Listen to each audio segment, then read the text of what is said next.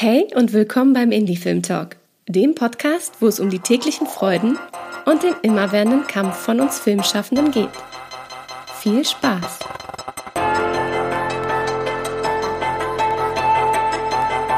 Diesen Podcast gibt es nur durch dich. Damit es noch lange Indie Film Talk Content gibt, unterstütze uns mit einem Abo deiner Wahl bei Steady oder einmalig über PayPal.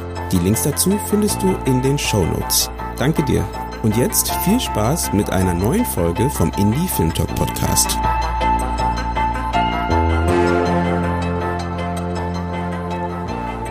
Schön, dass ihr wieder eingeschaltet habt und wieder mit dabei seid zu einer neuen Folge des Indie Film Talk Podcast.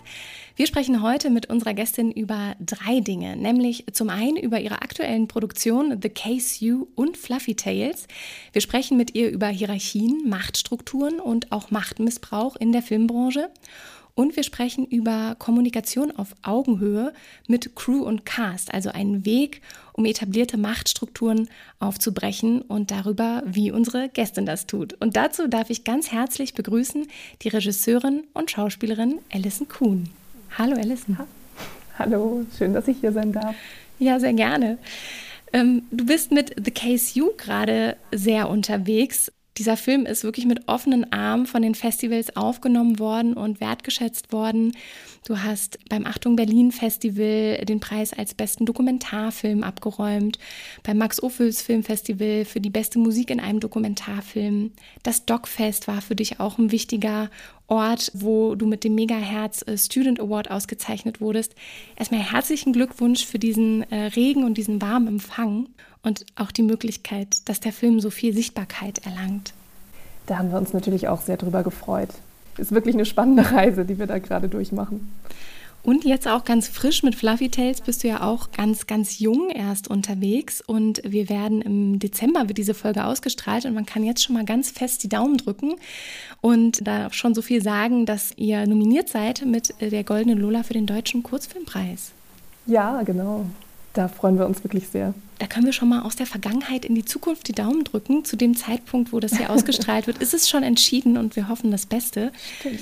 Und äh, ja, gerade schon gesagt, eine weite Reise mit The Case U angetreten. Auch viele, oder so wie ich das mitbekommen habe, viele Diskussionen auch mit an, ähm, angestoßen und auch mehr, mehr Sichtbarkeit eben auch für das, für das Thema. Bevor wir jetzt aber tiefer in diese beiden Filme eintauchen, ist meine Standardfrage oder unsere Standardfrage beim Indie-Film Talk. Wie bist du eigentlich zum Film gekommen?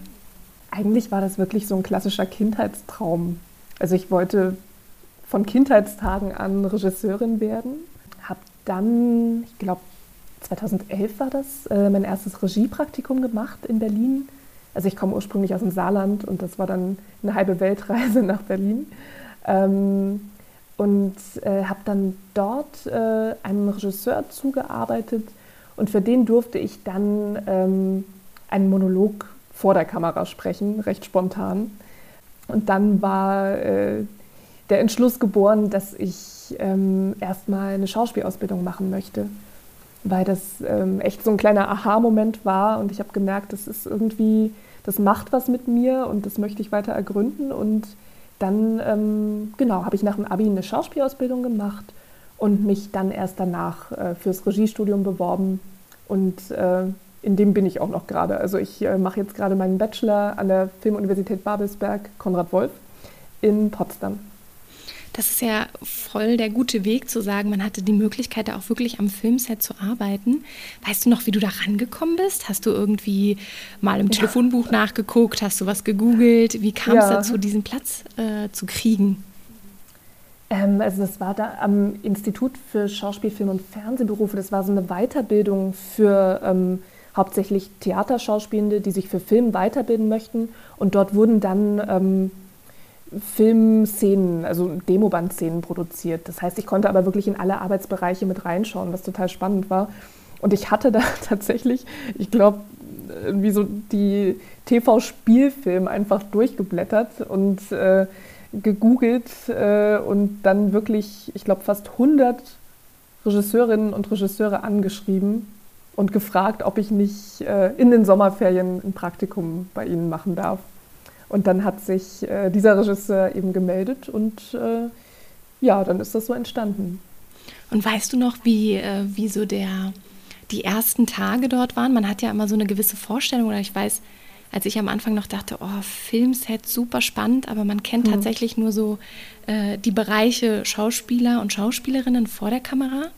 Und dann vielleicht weiß man noch, dass es eine Regisseurin oder einen Regisseur gibt. Aber meistens hört da ja das Wissen auf. Weißt du noch, äh, bist du überrascht worden an deinen ersten Tagen? Oh, das ist schon so lange her. Ich weiß nur noch, dass ich es total spannend fand. Das war wirklich eine neue Welt. Und das war auch, ich meine, wenn man irgendwie vom Dorf kommt im Saarland, äh, dann äh, hat man ja nicht wirklich irgendwelche Anknüpfungspunkte gehabt. Deshalb war das alles für mich äh, neu und überwältigend.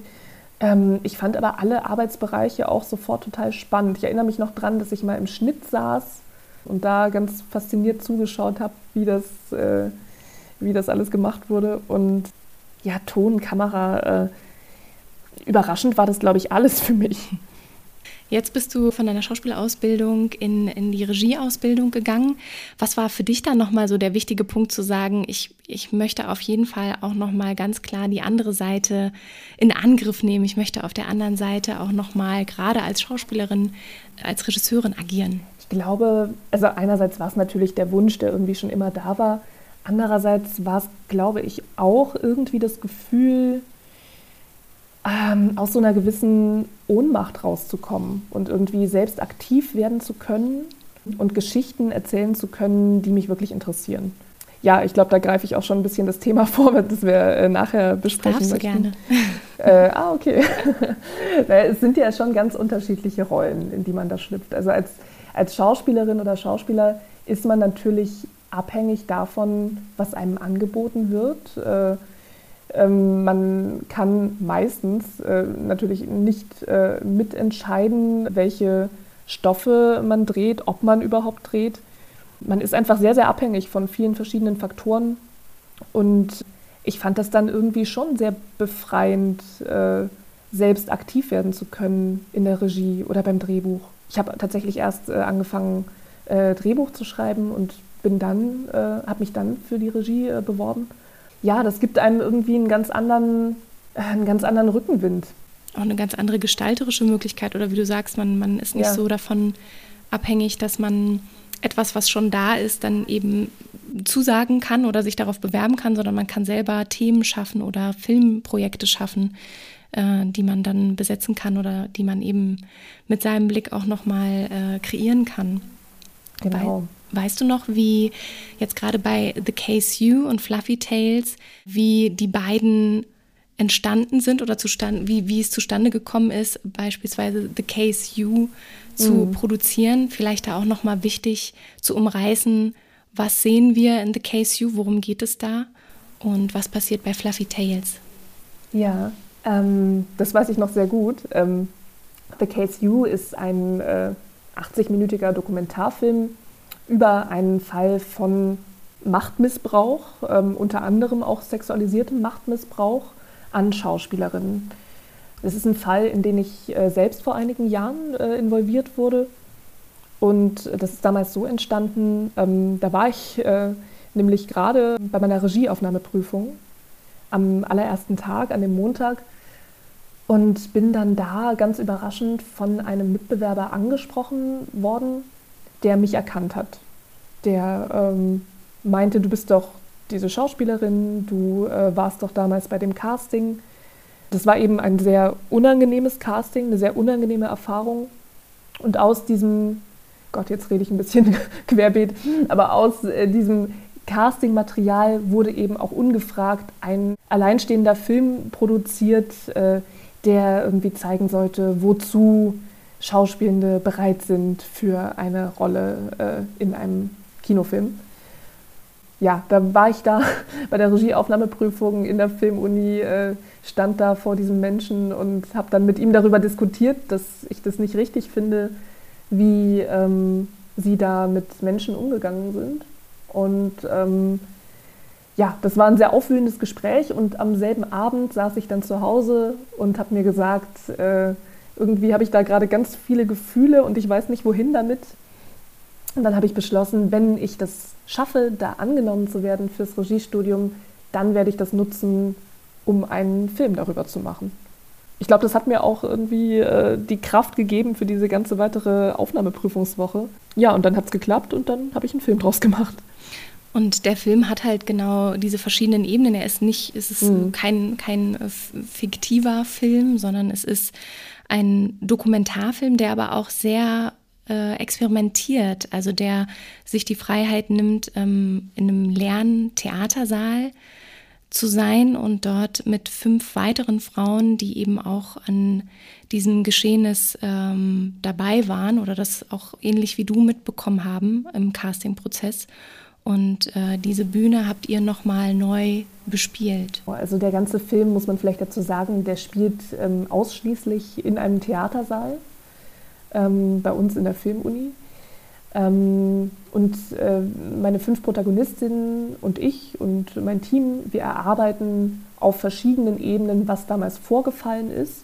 Also wir haben zum Beispiel eine Interviewebene, dann haben wir aber auch eine Ebene, in der wir wirklich räumlich auf der Bühne versuchen zu rekonstruieren, was damals geschehen ist. Und die Frauen können sich auch wirklich räumlich, ähm, körperlich durch diese Szenarien bewegen und darüber sprechen. Ähm, dann haben wir auch noch so performative Elemente, ähm, mit denen wir arbeiten, auch um die Wut äh, der Frauen auszudrücken. Also das Ganze ist ein eher essayistischer Dokumentarfilm. Ähm, genau, und mit all diesen Ebenen versuchen wir so ein bisschen ein Abbild des Gemütszustandes dieser betroffenen Frauen zu schaffen. Weißt du noch, wie es dir, also du, du, warst ja in einer total intensiven Woche, die, die Information kannte ich noch gar nicht, dass du da ganz mhm. frisch gerade, das ist ja ein enormer Druck, man hat äh, diese Aufnahmeprüfung, wo sehr viel von einem verlangt wird und dann hattest du eben auch noch diese Begegnung mit diesen Menschen und dann ist nochmal vielleicht auch vieles hochgekommen, äh, was, was in dieser sehr, du hast es als unangenehm beschrieben, unangenehmen Casting-Situation passiert ist. Und dann hast du dich dazu entschlossen, diesen Film zu machen und auch wirklich hier nochmal die Plattform zu bieten, ähm, das, das mit den Protagonistinnen nochmal ja, aufzuarbeiten. Wie schwierig war es eigentlich, die, die Frauen zu finden, die eben auch an diesem selben Casting mit dabei gewesen sind?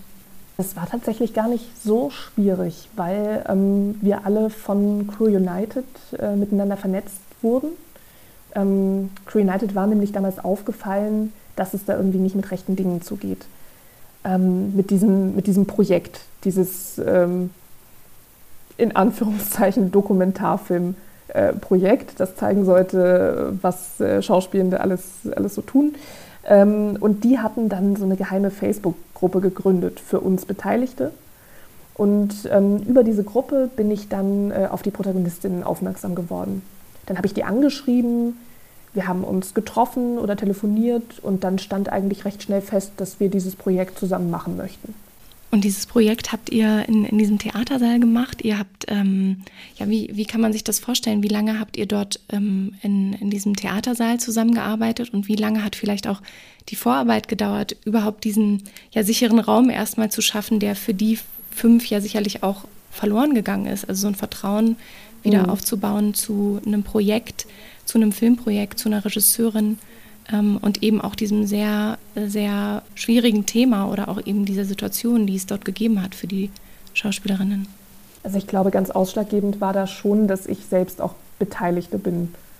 Ähm, ich glaube, das hat wirklich ähm, von Anfang an so eine Vertrauensgrundlage geschaffen. Eigentlich, äh, ja, deshalb haben mir die Protagonistinnen von Anfang an wirklich einen großen Vertrauensvorschuss gegeben. Da musste ich gar nicht irgendwie groß darauf hinarbeiten, irgendwie da was herzustellen, weil das wirklich von Anfang an da war. Ich meine, es war mir schon wichtig, dass wir ähm, im Vorfeld, dass ich mit jeder Einzelnen lange spreche und dass wir auch wirklich ganz offen kommunizieren, was haben wir da vor in diesem Film, was sind die Herangehensweisen, sodass sie dann auch äh, Bedenken äußern konnten. Und ähm, dann haben wir viereinhalb Tage in diesem Theatersaal verbracht. Und dort habt ihr dann eben diese Sachen nachgestellt, also eigentlich diese Szenen, die die jeweiligen Frauen auch erlebt haben, oder? Oder wie weit seid ihr da gegangen? Vielleicht auch für die, die den Film noch nicht gesehen haben. Wir haben versucht, diesen Castingraum äh, zu skizzieren. Äh, wir haben allerdings nicht, also ich würde es nicht so beschreiben, dass wir die Szenen nachgestellt haben, sondern äh, wir haben äh, den Raum nachgestellt und ähm, die Frauen haben dann durch ihre Erinnerung geführt Ähm, aber sie haben es nicht nachgespielt, sondern sie haben währenddessen reflektiert, ähm, was sie sich in dieser Situation damals gedacht haben, wie sich was angefühlt hat, was man vielleicht gerne gesagt hätte in äh, dieser Situation. Ähm, und jede Frau durfte quasi einmal die Regie übernehmen. Also äh, wir hatten dann äh, wirklich fünf verschiedene Erinnerungen, die wir äh, rekonstruiert haben.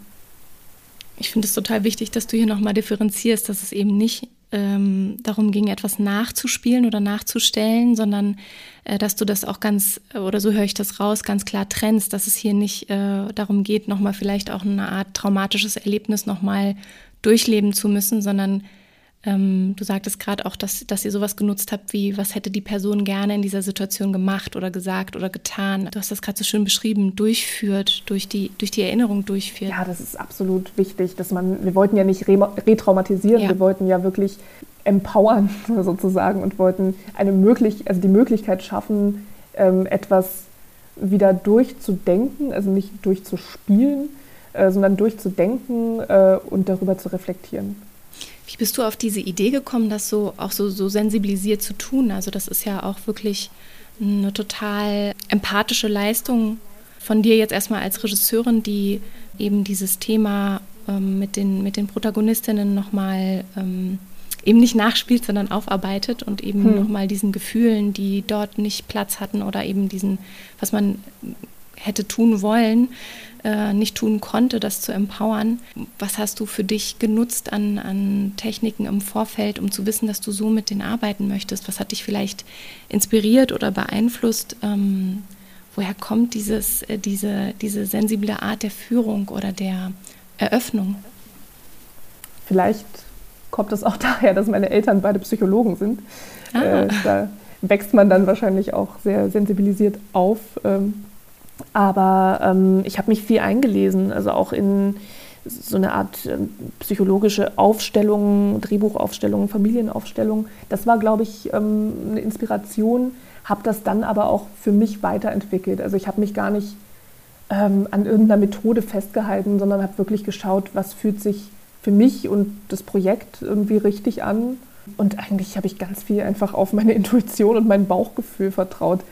Aber das äh, ist eigentlich für mich und auch in meiner ganzen Regiearbeit wirklich mit äh, das Allerwichtigste.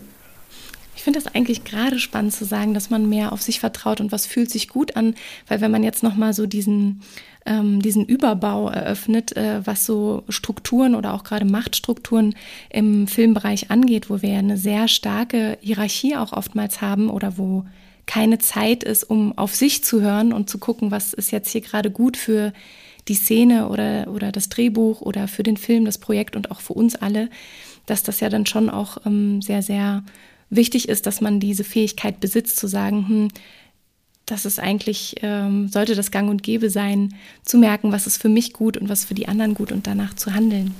Wenn man jetzt auf ähm, Fluffy Tales geht als äh, Kurzfilm, der jetzt gerade aktuell fertig geworden ist und schon so seine Wege in die Auswertung geht, wie sind diese Projekte miteinander verknüpft und was, was erfahren wir in Fluffy Tales? Ähm, ja, die sind sehr eng miteinander verknüpft tatsächlich. Ich glaube, da muss ich ein bisschen ausholen. Sehr gerne. Ich ähm, habe äh, diesen Film nämlich als Zweitjahresfilm an der Filmuni gedreht äh, und ursprünglich wollte ich eigentlich ein ganz anderes Projekt drehen. Das war ähm, für März äh, 2020 angesetzt. Äh, da kann man sich jetzt schon denken, was passiert ist, äh, nämlich Corona. Wir hatten dann äh, einen Drehabbruch, also was heißt Drehabbruch? Es war drei Tage vor Drehbeginn. Aber wir haben gerade schön die Wände der Spielwohnung türkisfarben gestrichen, als der Anruf kam, äh, dass alle Produktionen mit sofortiger Wirkung gestoppt werden. Alles, alles war vorbereitet und dann ähm, ging es nicht weiter. Deshalb haben wir dann eigentlich monatelang darauf gewartet, dass wir dieses andere Projekt ähm, wieder hätten aufnehmen dürfen. Das ging dann aber nicht, weil das damals unter den Auflagen nicht möglich war, ähm, denn in dem Projekt ging es ganz viel um körperliche Berührung ähm, und das war ja ähm, unter studentischen Bedingungen in diesen Pandemiezeiten nicht machbar. Deshalb ähm, musste ich dann wirklich, ich glaube, innerhalb von vier Wochen ein ganz neues Projekt entwickeln das unter Corona-Bedingungen umsetzbar war. Und dann habe ich im Prinzip zurückgegriffen auf meine Recherche über Machtstrukturen. Ähm, durch The Case You habe ich mich ja wirklich lange äh, damit beschäftigt und habe dann in kürzester Zeit ähm, ein Kurzspielfilm-Drehbuch geschrieben, das im Prinzip darauf basiert. Also natürlich in abgewandelter Form. Aber äh, ja, soll ich kurz zusammenfassen? Sehr, sehr gerne. Sehr gerne. Okay. Ähm, es geht um äh, ein Fotoshooting, äh, ein Werbefotoshooting für ein neues Hundefutter. Äh, und bei diesem Shooting ähm, äh, wird, äh, ist ein Fotograf und die Kundin von dem Hundefutter und ein Hund und ein Model, ein weibliches Model. Ähm, der Hund spielt bei dem Shooting allerdings nicht so richtig mit. Der hat ein bisschen Allüren äh, und wird deshalb äh, spontan vom Set verbannt. Und äh, der Kunde, äh, die Kundin und der Fotograf beschließen dann äh, spontan, dass das Model seinen Platz einnehmen soll. Also es ist eine Satire, ein, ein satirisches Drama und geht natürlich auch ganz viel um Grenzüberschreitungen, um Machtstrukturen im Arbeitsumfeld und ähm, auch um das Frauenbild in der Werbung. Ich fand diese beiden Projekte ähm, so, so spannend, auch von der, natürlich von der Herangehensweise und der Umsetzung, dass wir bei Fluffy Tales, also da, wo wir bei, äh, bei The You ganz viel Sensibilität und ganz viel Raum für, für, für das Gespräch und für eben den Fall haben und das, was passiert ist und die Gedanken und die, die Wünsche, die die Protagonisten oder die, die Schauspielerinnen haben, haben wir bei Fluffy Tales dieses kalte, kühle Shooting, ähm, was wirklich aus allen Ecken Unterdrückung schreit. Die Frau als Werbefleisch, irgendwie die Leuchtreklame in der Ecke, Ride or Die Chick steht da, glaube ich, drauf. Ja, genau. Und der Hund, der, wie du schon gerade sagtest, der hat Allüren, aber ähm, das weibliche Model, die muss dann sozusagen dafür herhalten und ist sich auch ähm, ganz, ganz klar unsicher, wie weit wir sie hier gehen. Das fühlt sich hier alles gerade nicht richtig an. So liest man das aus ihren Augen heraus. Und auch hier wieder so die, die Form der, ja, ich, ich, der, der, auch dieser performative Gedanke, der da wieder mitspielt, dass ich manchmal als Zuschauerin das Gefühl hatte, eigentlich müsste ich jetzt so konsequent sein und äh, abschalten, um nicht auch Zeugin zu sein von dem, was passiert, wenn man so das Gefühl mhm. hat, man möchte so gerne eingreifen, aber man kann es nicht. Und da auch wieder sehr, sehr konsequent eben mit der Kommunikation zum, zum Zuschauer oder zur Zuschauerin gewesen. Du hast gerade schon gesagt, du warst äh, ganz klar auch im Vorfeld, man spricht gemeinsam über das Drehbuch, was eben auch schon da ist, also dass man auch mhm. was hat, worüber man sprechen kann, dass man weiß, äh, was auf einen zukommt und da auch genau darüber sprechen kann, wie soll das denn wirklich aussehen vor Ort. Ähm, wie war das bei The Case You? Gab es da eine Form von Drehbuchskelett oder Anleit oder wie kann ich mir das vorstellen? Woher ähm, neben dem Fakt, dass die Schauspielerinnen im Projekt ähm, auf jeden Fall dir vertraut haben, weil sie auch wussten, dir ist das auch mit passiert oder es war, äh, du warst auch ähm, eben bei diesem Casting mit dabei. Ähm, woher wussten die, was vielleicht passieren wird oder wie dieser Raum aussieht, den ihr gemeinsam kreiert? Wie hast du das mit denen besprochen? Ähm, auch da gab es ähm, kein Drehbuch, aber ein ganz klares Konzept. Ähm, wir sind da wirklich ähm, eigentlich sehr spielfilmähnlich rangegangen. Also wir hatten auch wirklich einen Drehplan und wussten, okay, an Tag 1 und Tag 2 drehen wir die Einzelinterviews, äh, an Tag 3 ähm, drehen wir das erste Aufeinandertreffen, äh, dann die Rekonstruktionen und so weiter.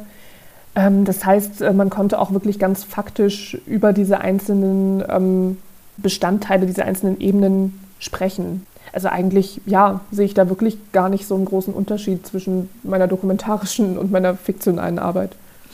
Wenn es dann am Dreh ist, man hat äh, einen sehr getakteten Zeitplan vielleicht auch, gibt es da auch die Möglichkeit oder hat, habt ihr irgendwas miteinander verhandelt, dass man jederzeit äh, sagen kann, wenn man auf einmal diese Szene, so wie es vorher abgesprochen war, doch nicht mehr machen möchte oder das Gefühl hat, das passt jetzt gerade irgendwie nicht? Habt ihr da irgendwas vereinbaren können, wie ihr miteinander umgeht in solchen Situationen, wo vielleicht gerade viel Druck oder Zeitdruck herrscht an so einem Set?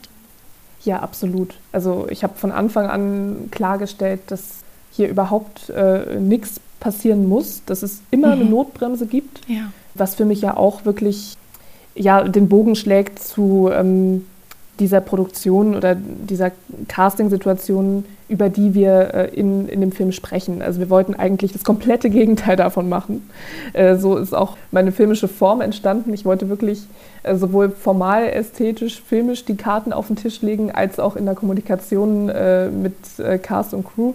Und äh, ja, also die Frauen wussten, ähm, wir können jederzeit eine Pause machen. Ähm, wir müssen über nichts sprechen, was unangenehm ist teilweise haben wir uns auch dann mal, äh, ich glaube, das waren wirklich auch zwischendurch mal zwei Stunden genommen, ähm, wenn äh, es gerade irgendwie super emotional war, um einfach mal irgendwie rauszugehen äh, und zu quatschen und runterzukommen. Und ich glaube, das ist überhaupt äh, ein ausschlaggebender Rahmen dafür, dass man solche sensiblen Stoffe drehen kann, sowohl dokumentarisch als auch fiktional. Also auch bei Fluffy Tales Klar, da hat man noch mehr Zeitdruck, muss noch mehr ähm, funktionieren und abarbeiten. Aber wenn es da jetzt jemandem irgendwie äh, nicht gut geht, ist es total klar, dass da das Menschliche vorgeht. Was sind bei dir sonst, also ich, ich höre da ganz sensible Antennen, die äh, auch immer wieder rückfragen und gucken, ob, ob es den Beteiligten gut geht und ob, ob mhm. sie vielleicht gerade was anderes brauchen oder auch immer wieder stark machen, nichts muss hier. Also ich glaube, dass allein sowas schon auszusprechen auf einem Set, äh, so dass es auch alle hören, die involviert sind, ist, glaube ich, auch ein ganz, ganz wichtiger Move oder auch ein ganz wichtiges Ritual vielleicht fast schon.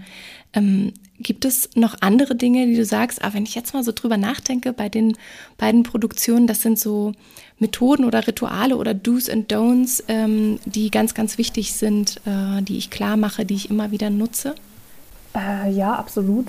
Ich äh, glaube, dass solche Dinge auch ähm, ausgesprochen werden müssen, weil man nicht davon ausgehen kann, dass, dass es selbstverständlich ist. Es sollte selbstverständlich sein, aber ich glaube, indem man in dieser Regieposition das einmal ausspricht, nimmt man auch anderen ganz viel die Angst. Deshalb mache ich das eigentlich, also zumindest jetzt bei meinen letzten ähm, Spielfilmprojekten, ähm, habe ich das so gemacht, dass ich immer am ersten Drehtag das ganze Team, also vorm ersten Take, versammle ähm, und äh, eine kleine Ansage mache.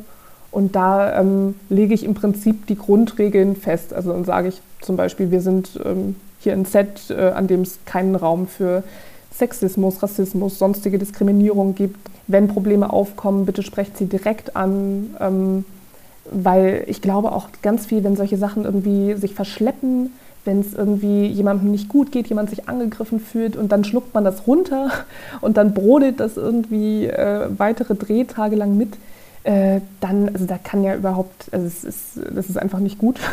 ähm, es ist einerseits äh, menschlich äh, fatal, andererseits äh, glaube ich auch, dass es ganz pragmatisch einfach total zeitsparend ist, Probleme direkt anzusprechen. Und äh, das meiste lässt sich dann ja auch schon aus der Welt schaffen. Deshalb ähm, ja, sind das so ein paar Grundregeln, ist auch ein doofes Wort irgendwie, oder so ein, so ein paar Punkte, die ich gerne direkt am Anfang etabliere. Und ich glaube oder ich habe die Erfahrung gemacht, dass das auch total hilft, weil man sich dann auch darauf zurückbesinnen kann, wenn es zu solchen Situationen kommt. Ähm, und das ähm, trägt echt äh, zu einem angenehmen Arbeitsklima bei am Set. Da bin ich auch bei dir, dass erstmal dieses Aussprechen und sagen, wie es hier wie es hier verläuft oder wenn das und das äh, passiert, dann bitte sprecht es an, äh, kommt zu mir oder kommt zu der Person, der ihr euch vertraut fühlt am Set, äh, um das dann in Angriff zu nehmen oder zu besprechen, zu klären. Allein diese, dieses Angebot zu schaffen, ist, glaube ich, ganz viel wert, um auch so ein, so ein ähm, Teamgefühl am Set zu schaffen oder auch eben, was wir am Anfang angesprochen haben im Intro, dieses, äh, diese Kommunikation auf Augenhöhe oder dieses empathische Kommunizieren. Gibt es ähm, Sachen, die du dir für ähm, große Produktionen wünscht, wenn du jetzt über deine eigenen Produktionen hinweg denkst und äh, entweder junge Filmschaffende siehst, die äh, an einer Produktion arbeiten oder auch in die großen Produktionen so reingucken würdest? Gibt es da Dinge, die du vermisst oder wo du sagst, ähm, hier haben wir noch ganz schön viel zu tun, wenn es um das Thema Machtstrukturen äh, gibt. Was würdest du da gerne mit reingeben, um es zu verändern? Ich glaube, da kann ich äh, zum jetzigen Zeitpunkt noch gar nicht so viel sagen. Ähm, dadurch, dass ich jetzt ja auch noch selbst im Regiestudium bin, also ich hoffe nur darauf, dass ich diese Arbeitsweisen auch wirklich mitnehmen kann äh, nach dem Studium. Ähm, und diese Augenhöhe, die du gerade angesprochen hast, die ist natürlich jetzt an kleineren Sets ähm, wie jetzt meine, meine Unisets, das ist ja wahrscheinlich auch viel umsetzbarer als an riesigen Sets mit mehreren hundert Leuten. Aber jetzt an kleinen Sets mit irgendwie 30, 40 äh, Leuten versuche ich zum Beispiel immer alle Namen zu kennen. Also als Regie. Das äh, finde ich total wichtig, dass man auch weiß, wie die Setrunner heißen und dass man sich mit jedem irgendwie mal kurz unterhalten hat. Ähm, ja, das sind irgendwie so Basics. Ja, keine Ahnung, wie das dann an den ganz großen Sets ähm, so weitergeht. Ähm, ja, das ist, glaube ich, ein bisschen zu früh für mich, um das beurteilen zu können.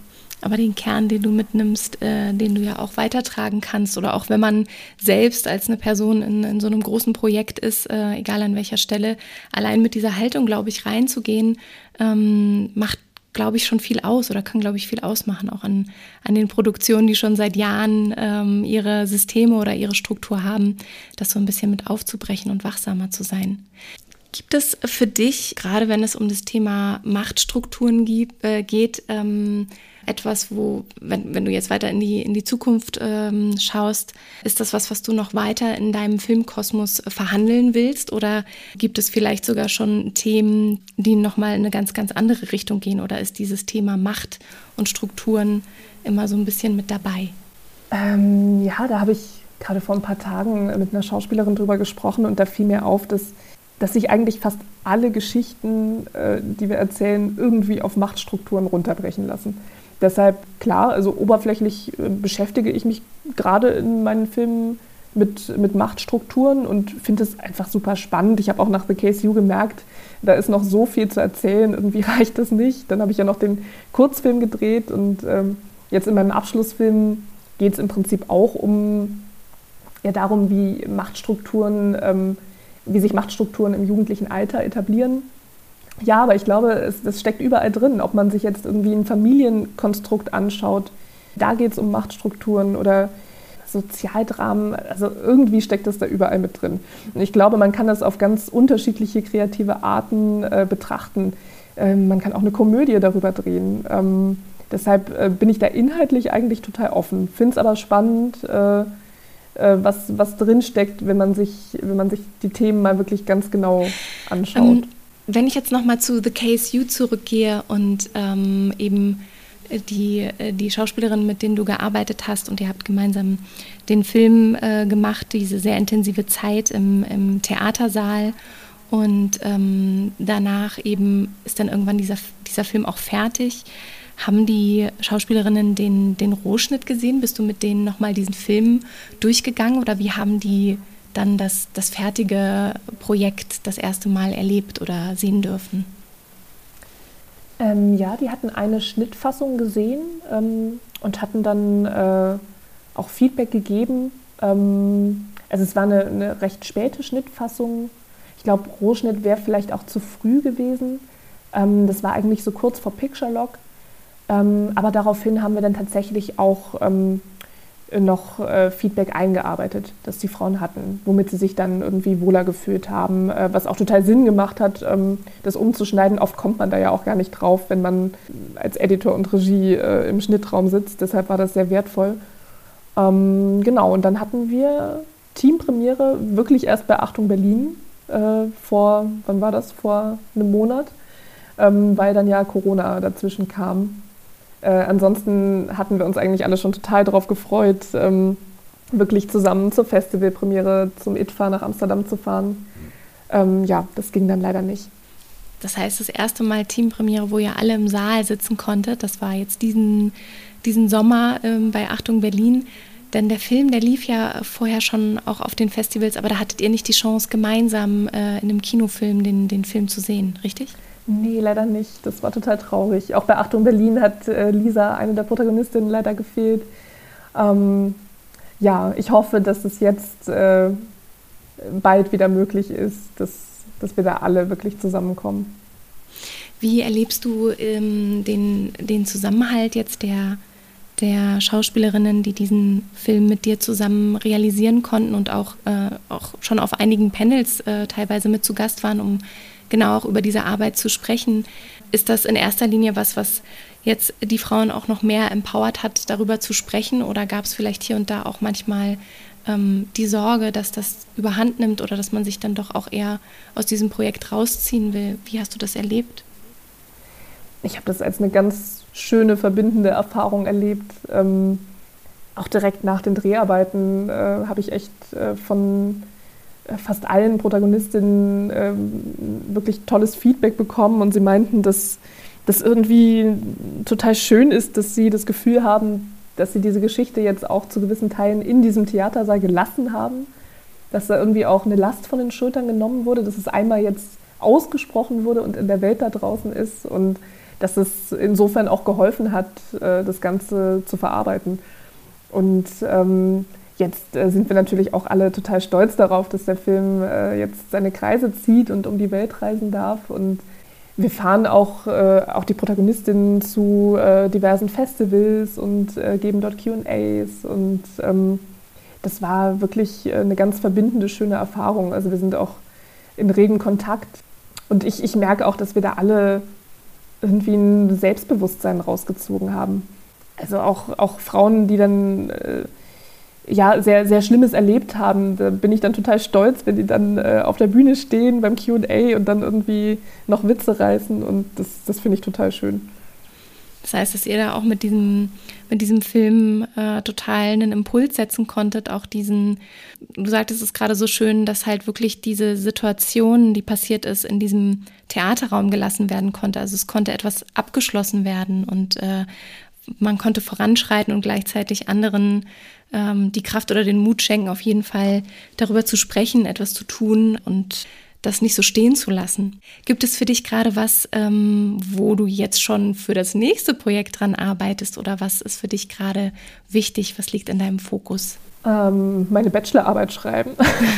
das ist nicht ganz so kreativ und erfüllend, äh, muss aber auch gemacht werden. Ja, aber dazu gehört natürlich auch mein, mein Bachelor-Abschlussfilm, äh, die Literaturadaption hatte ich eben kurz erzählt über Machtstrukturen im jugendlichen Alter. Ähm, die habe ich gerade in der Postproduktion. Die wird mich jetzt noch die nächsten Monate beschäftigen und dann gehen wir hoffentlich auch damit auf Festivaltour. Und genau, wie ist das mit der Literaturadaption? Auch hier beschäftigst du dich eben mit diesem Machtstrukturfeld, jetzt aber im Bereich der Jugendlichen. Was passiert da genau? Was ist da diesmal für dich wichtig gewesen? Ähm, es ist eine Literaturadaption von Die Turnstunde von Rainer Maria Rilke. Das ähm, ist ja so eine ganz kurze Novelle. Ähm, da geht es um eine Militär, ähm, um eine Militärakademie um 1900. Ähm, und die ganze Novelle spielt eigentlich nur ähm, in einer Turnstunde. Es ist wirklich nur eine Szene. Und in dieser Turnstunde verstirbt einer der Schüler ganz plötzlich. Und dann wird so ein bisschen beleuchtet, wie die verschiedenen Gruppen von Jugendlichen damit umgehen. Also so die coolen Kids reißen vielleicht noch Witze darüber, ähm, die Außenseiter sind äh, total verstört und ähm, das ist irgendwie äh, ja so ein ganz, ganz, ganz sinnbildlich dafür, ähm, wie solche Machtstrukturen äh, in einem ganz jungen Alter schon entstehen in der Schulklasse. Und ähm, das habe ich dann genommen und ähm, habe es äh, adaptiert äh, in die Gegenwart spielt jetzt in so einem Elite-Internat im Deutschland der Gegenwart. Und ähm, habe aus dem Karl Gruber, dem Protagonisten, eine Carla Gruber gemacht, eine Protagonistin. Ähm, ja, und wir schauen uns da ähm, wirklich die, die verschiedenen Gruppierungen an, die da entstehen. Ähm, Gruppenbildung ist ja gerade ähm, in der Pubertät ganz, ganz stark und ähm, ja, ausgeschlossen werden aus Gruppen ist natürlich auch was, äh, was einen das ganze Leben irgendwie prägen wird. Und ähm, ja, wir haben da eine Protagonistin, die sich ähm, durch diese Strukturen kämpft und äh, damit konfrontiert wird, dass sie sich entweder diesen Strukturen fügen muss, äh, um äh, ein angenehmes Leben in diesem Internat zu leben. Ähm, und wenn sie sich dagegen auflehnt, dann ähm, ja, dann, dann eskaliert die Situation. Da kann ich jetzt noch nicht so viel erzählen. Das ist okay. Aber wir behalten, uns den, genau. wir behalten uns den, den, äh, den Spoiler natürlich. Und äh, wenn du sagst, ähm, du hast das in die heutige Zeit versetzt, ist das für dich auch ganz klar die Ansage, wir haben auch immer noch die gleichen Strukturen, auch in der Schule, auch, äh, auch heute noch, ähm, dass, dass wir eben genau diese Unterdrückungsmechanismen auch ganz, ganz stark mitgestalten, auch gerade in der Schulzeit. Absolut. Also wir wollen damit auch ein bisschen, ja, wirklich einen Bogen schlagen, ähm, dass, sich, dass sich da nicht viel verändert hat. Auch diese Novelle, wenn man die heute liest, die, die liest sich wirklich wahnsinnig, also erschreckend äh, zeitgenössisch. Ähm, klar war der Umgangston damals äh, mit Kindern noch mal ein bisschen äh, roher, aber härter ja. natürlich mhm. äh, das Generationenverhältnis, aber trotzdem diese diese Verhältnisse von Kindern und Jugendlichen untereinander, ich glaube nicht, dass sich da so viel verändert hat. Und ähm, gerade Kinder und Jugendliche können auch wahnsinnig brutal sein. Und ähm, das finde ich irgendwie auch ganz spannend zu beleuchten. Woher kommt es eigentlich? Liegt uns das allen irgendwie zugrunde, diese Brutalität im Umgang miteinander? Oder ist das was Anerzogenes? Ähm, reproduzieren wir das, was wir von den Generationen über uns kennen? Ähm, ja, genau, das sind so ganz spannende Fragen, ähm, mit denen wir uns in diesem Projekt jetzt auseinandersetzen. Hast du für dich eine Antwort gefunden, eine Tendenz? Woher nehmen wir diese Brutalität oder diese ähm, immer wieder dieses Machtgefälle erzeugen? Also auch ähm, gerade in Schulen, wo vielleicht ähm, man kennt ja immer so das typische Beispiel von Schulen, die ein bisschen anti-autoritärer arbeiten. Und dann kommt immer die Ansage, nein, aber Kinder brauchen Regeln und die brauchen, dass es jemanden gibt, der ihnen sagt, wo es lang geht. Es gibt natürlich inzwischen auch ganz, ganz andere ähm, Schulformationen oder ganz andere Schulprojekte, die ganz anders arbeiten. Aber was ist so deine Antwort, die du dazu gefunden hast oder Gedanken, wenn es darum geht, woher kommt dieser Wunsch nach Macht oder nach Struktur oder nach Regeln? Ich glaube, dass ganz viel wiederholt wird, äh, was man im Kindesalter beobachtet oder mitbekommt. Also bei uns, also in unserem Film ähm, beleuchten wir wirklich die, die Verhältnisse der Kinder untereinander. Es geht gar nicht so sehr um das Verhältnis von LehrerInnen zu SchülerInnen. Ähm, und ich glaube, dass da auch ganz viel ähm, vielleicht auch kompensiert wird, was man zu Hause bei den Eltern vielleicht nicht bekommt. Wenn man sich äh, in der Familie machtlos fühlt, braucht man dann oftmals ein anderes Outlet für dieses Machtbedürfnis. Und ähm, ja, ich glaube, dass, dass ganz viel wirklich, wirklich darüber entsteht, dass man äh, entweder nachahmt, reproduziert oder ähm, dass, man, dass man wirklich diesen, diesen Ausgleich irgendwie unterbewusst sucht. Und bei den anderen Settings, die du in deinen Filmen behandelst, ob das jetzt The Case You ist oder Fluffy Tales, ähm, wo würdest du sagen, gibt es mh, mm, Überschneidungen oder wo gibt es ähm, Ähnlichkeiten und, und wo gibt es ganz klare Abgrenzungen zu dem, was bei The Case You eben verhandelt wird, im Gegensatz zu jetzt der Literaturadaption? The Case You und Fluffy Tales ähm, haben ja eigentlich eine sehr reduzierte Form, auch was das Setting angeht. Äh, beide spielen ja fast ausschließlich in einem Raum. Ähm, das verbindet die beiden Projekte auf jeden Fall miteinander. Und dann hatte ich tatsächlich auch für, das, ähm, also für die Literaturadaption den Wunsch, das Ganze ein bisschen aufzuweiten ähm, und ein, größeres Universum zu erzählen. Ich glaube aber, das ja, Verbinden zwischen den Projekten ist wahrscheinlich wirklich dass, dass äh, der Fokus auf, auf diese äh, strukturellen Probleme gelegt wird.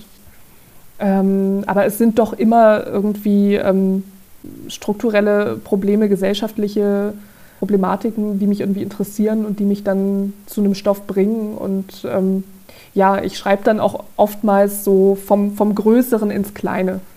Also es ist bei mir eigentlich seltener der Fall, dass ich ähm, irgendwie einen Protagonisten oder eine Protagonistin im Kopf habe äh, und spannend finde und dann eine Geschichte drumherum baue. Oft habe ich erst den äußeren Rahmen und gehe dann kleinteiliger, entwickle dann die Charaktere und Situationen. Wann gibt es denn die Möglichkeit, äh, den jetzt aktuellen Film zu sehen? Du bist jetzt mit ganz viel unterwegs, du bist mit The Case You noch unterwegs, ähm, Fluffy Tales steht in den Startlöchern, beziehungsweise macht jetzt auch langsam seine Runde. Und das ist jetzt dein Abschlussfilm, der gerade im Picture Log ist, beziehungsweise jetzt, wenn die Folge ausgestrahlt ist, ist der Film schon ein bisschen weiter.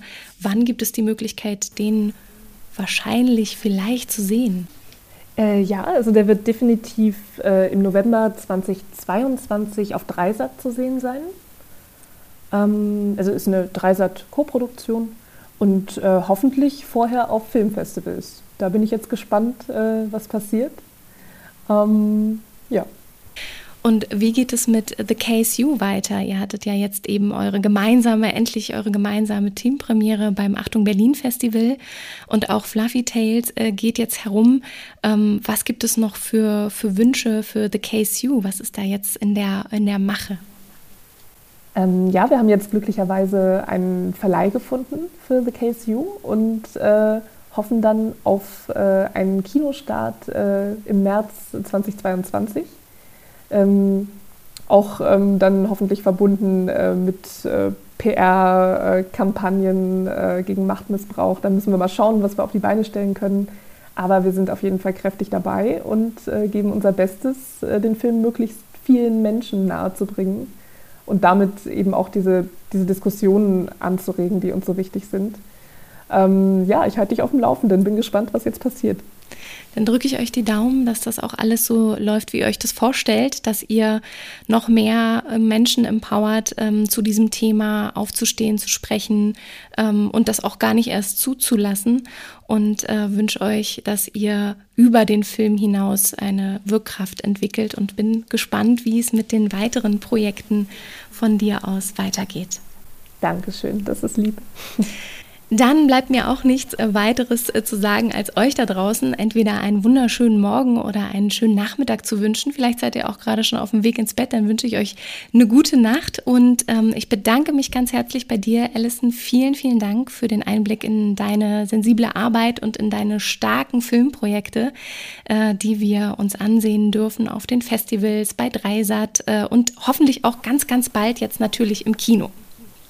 Dankeschön. Vielen Dank für die Einladung. Hat mich sehr gefreut. Sehr gerne.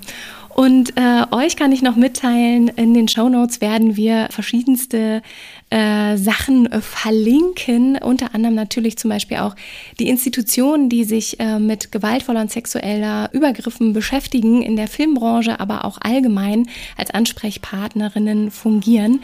Die setzen wir in die Show Notes.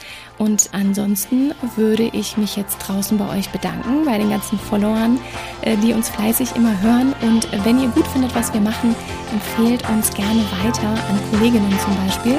Und dann würde ich sagen, hören wir uns bei